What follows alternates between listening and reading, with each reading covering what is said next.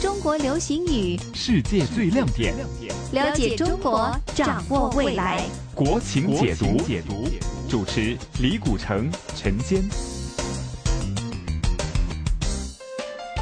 今天节目时间，晨间继续请到的是我们的嘉宾主持啊，时事评论员李古城博士，再次欢迎您。你好，大家好。今天我们来讲这个词语叫做下海，广东话是下海其实我在内地的时候呢，听到用的最多的“下海”是指什么呢？就是说啊，从事这个专业的这个工作的人哈、比如说是政府官员呐、机关的文员呐、或者是老师啊这些专业人士呢，开始做生意了哈，我们就叫他下海。其实是不是这样的一个解释呢？对的，那个下海呢，呃，海就是海洋的海，嗯下海是一个自嘲的一个词语啊。嗯就我现在要有落海会搏一搏啦。嗯啊，以前呢，他打一份那个政府工啊，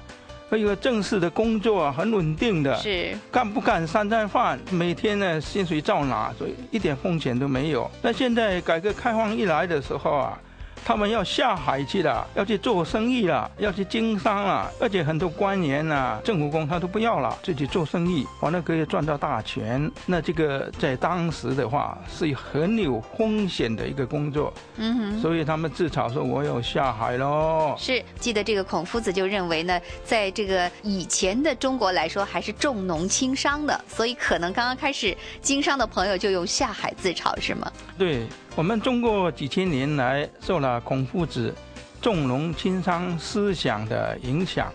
认为做生意啊赚人家钱呢、是一个不很正当的一个工作，那老是做一份政府工啊、做官啊，这个比较稳定还是正式的一个职业，这个是受那个思想的影响。但是是，改革开放以来呢，现在这个思想已经慢慢淡薄了，商业在这个人们中的形象地位已经不断的提高，所是，以下海去做生意了，慢慢的已经不觉得说是很风险了，很不见得人的一个工作，嗯，完了觉得可以赚大钱的一个好的去处。是。所以呢，放弃了稳定的这样的一个工作，而下海做生意的这些人都会是有一些先见之明，可能说有一些胆量的人、敢闯的人去做的事情。谢谢李博士。谢谢各位收听。国情国解情读。逢星期一至五，晨曦的香港环球华语在线节目中播出。